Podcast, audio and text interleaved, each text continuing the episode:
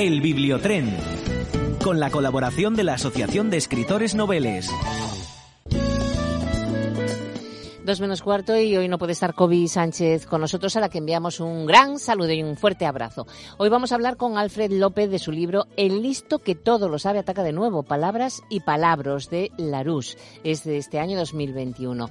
Bueno, pues la sinopsis de este libro es la siguiente, centrado en los orígenes y etimologías de palabras y expresiones. ¿Sabes de dónde procede la expresión al pie de la letra o por qué decimos que un lugar está hasta los topes y hacer algo a voleo? O que la expresión chupa para referirse a una cazadora tiene su origen en la Edad Media? Mm, bueno, pues bien, lo vamos a saber enseguida con nuestro autor Alfred López de un fantástico libro eh, con ilustraciones realizadas por Clara Tanit Arque. Así que vamos a saludar ya a nuestro invitado. El Bibliotren, el vagón de los libros en RPA. Bueno, deciros antes que ese autor del blog ya está listo, que todo lo sabe, que invita al lector a satisfacer su curiosidad a través de un viaje por 700 palabras y expresiones curiosas que todos hemos oído alguna vez. Bueno, a lo mejor hay alguno que no. El libro está estructurado en 66 galaxias de palabras que se pueden leer de una en una para descubrir de dónde vienen ciertas expresiones o bien se puede saltar de una a otra, de remisión en remisión creando una aventura propia desde Matusalén, el personaje bíblico, hasta las botellas de 6 litros, desde freelance o aguerrido o desde desternillarse a anatomía. El listo que todo lo sabe ataca de nuevo palabras y palabras es un viaje por el origen y las curiosidades etimológicas de 700 palabras, como os decía. Pero bueno, yo creo que lo mejor de todo es jugar un poco y estar con Alfred López. ¿Qué tal, Alfred? Bienvenido. Hola, bien ¿Qué tal? No, pues encantada. Encantadas. Saludos de Kobe que no ha podido estar con nosotros hoy, Alfred. Un saludo también para ella. Oye, la verdad es que mm, a mí cada vez que me ponen en bandeja, decir, ¿sabes lo que significa esto? ¿Sabes de dónde viene esta palabra? Hace ya unos años que me estoy dando cuenta de la importancia del latín. Sí, sí, el latín es una de las bases de nuestro idioma y, y muchísimas de las palabras y, expresiones que empleamos pues nos viene de esa época, pero no solo el latín, el latín, el árabe, el griego. este, hemos bebido de tantísimas culturas que por eso es tan rica nuestra lengua y, y es tan universal. Sí, pero Alfred se está perdiendo muchísimo, ¿eh? Bueno, porque lo requieren los tiempos. Los tiempos requieren que se, las nuevas generaciones necesitan otro tipo de lenguaje. Pero tenemos que recordar que nosotros no hablamos como hablaban nuestros abuelos, ni nuestros abuelos como hablaban los suyos. Porque si no hubiésemos sido los hablantes evolucionando el lenguaje, eh, seguiríamos hablando pues como góngora o incluso aún en latín. Claro, pero tampoco se debe de perder, eh, no puede haber palabras en el olvido, ¿no? No, no, evidentemente. Por eso a veces nos juntamos unos cuantos chifrados y amantes de las palabras. Yo sería una de ellas, de verdad, ¿eh? me encanta. Libros para, para poder que, que la gente pueda acercarse y que vean que que el lenguaje no es solo a lo mejor las 500 palabras que utilizan, porque eh, se han juntado y, han cumplido tanto que se utilizan poquísimos eh, términos de, de, de, de, las cientos de que, que, existen, de los miles que existen. Pero bueno, hay que ir metiendo esas historias curiosas y que sepan que existen términos que no utilizan y que hay cosas que tienen nombre y que a lo mejor no sabemos que tienen el nombre y que lo llamamos por, por, cualquier otra cosa. Claro, y mm, es muy divertido, la verdad me parece fascinante. Por ejemplo, ¿qué no es, ¿por qué se dice aburrirse como una ostra?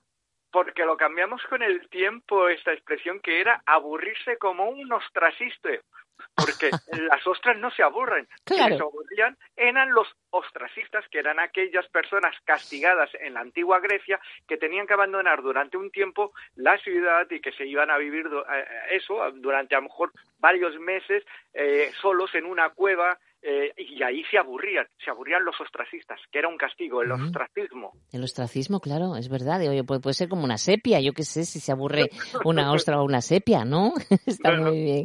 Oye, y por cuando decimos de un plumazo, de un plumazo, pues podríamos decir que eh, un plumazo era lo que hacían los antiguos censores cuando cogían la pluma, porque cuando no existían los bolígrafos y se escribía con, con, con un pluma, pues a repasar aquellos textos que debían eh, el censor que tenía que revisar, le iba dando con un plumazo, o sea, un golpe de pluma, o sea, iba tachando todo aquello que debía desaparecer, que no se podía leer, que, eh, que no debía Y por eso también de ahí, del movimiento ese de, de dar el plumazo, también surgió otra expresión, otra palabra que era abuela pluma. Ah, eso nunca, nunca oí esa palabra. Abuela pluma. Abuela pluma, o sea, algo rápido, ¡fum! El tachón ese que se ya, Ya, ya, ya, qué bueno, mira. Oye, y hay otra cosa que además yo creo que se dice muy despectivamente, diciendo, este es un carcamal. ¿eh? Carcamal, que es la forma despectiva para referirse a una persona que es anticuada. Y es que y muy eh, antigua, muy vieja, ¿no? Muy... Está decrépita, que está hecha cosas, este es un carcamal. Pues bien, etimológicamente proviene de una variación del término cárcamo, que el significado es o zanja, ya que se tenía asociada la vejez con el hoyo donde iba a ir a parar los ah. restos una vez que falleciese. Anda. Sí, sí, sí. Anda, anda. Este es el origen, sí, sí. Madre mía. Y vamos a otra cosa más alegre, el holgorio. El holgorio. Pues, ¿podrías creer que holgorio tiene que ver mucho con huelga? Con, huelga? con lo que se hace la, la, la huelga. Y es que holgorio mm. viene de holgorio, y se ah. utilizaba para decir que alguien estaba holgado, o sea, sin nada que hacer. Y su raíz etimológica es la misma que la palabra huelga, que huelga era aquel que no iba a trabajar. Sí, que, no iba a trabajar porque tenía una protesta o algo, ¿no? Ah, evidentemente, pero vienen las dos, vienen del mismo raíz. La H, la H la convierten en J. Ajá, por el sonido fonético a lo mejor de entonces. Sí, sí, sí, sí. Qué bueno. Y cuando se dice que, mira, qué zalamero es o qué zalamera es. Un zalamero es alguien muy adulador, ¿no? Está todo el día adulando a alguien, ¿no? Pues proviene de salama, que era la demostración de cariño y afecto que hacían eh, eh, los árabes antiguamente, porque era el salam aleikum, as-salam, era el, el, como saludaba.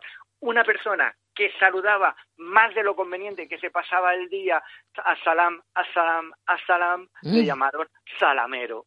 Fíjate, en que acaban, ¿no? Las cosas. Pues lo que dices tú, que ahora se están utilizando palabras que, que, que al final entran en el diccionario de la Real Academia de la Lengua, ¿no?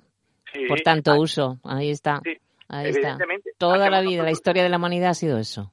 Sí, hacemos nosotros, los hablantes hacemos el lenguaje y luego los señores de la academia, los académicos, las van colocando en el diccionario para que no se pierdan, para que se mantengan. Exacto. Oye, y de esas 55 palabras raras para 55 cosas muy comunes, hay cosas muy curiosas. Que yo, por ejemplo, hay alguna que no tengo ni idea, ¿eh? Por ejemplo, Bizna con B, de Barcelona, y ZNA, Bizna. Bizna.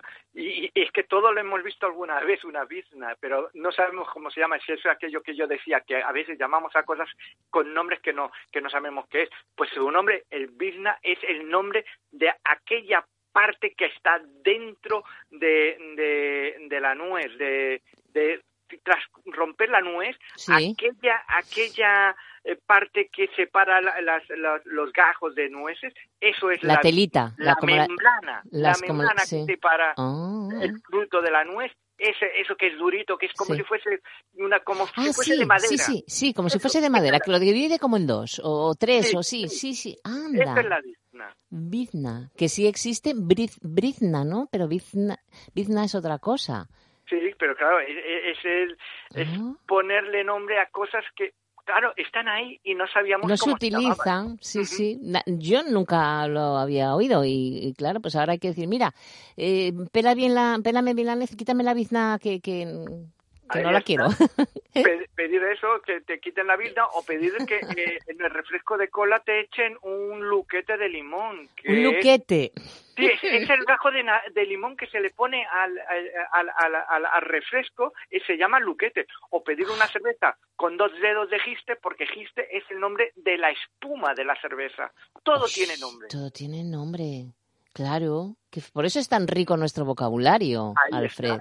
Y no lo utilizamos. Y claro. Por eso digo, pues me he puesto a recopilarlo y a ponerlo en este fantástico libro que está ilustrado por Clara Tanet, que, que ha sido una maravilla. Qué bonito. Oye, ¿y qué significa enatieza? Pues enatieza es para referirnos a alguien que va muy desaliñado, que no guarda la compostura y proviene del término enatio, que era usado antiguamente para designar a aquel que era extremadamente ocioso, superfluo, y que a su vez procede eh, muy posiblemente del latín enatus, aunque no hay eh, unanimidad eh, etimológica de, que provenga de ahí, pero sí que era el enatio o enatiesa, era ese, el que tenía una vida muy ociosa.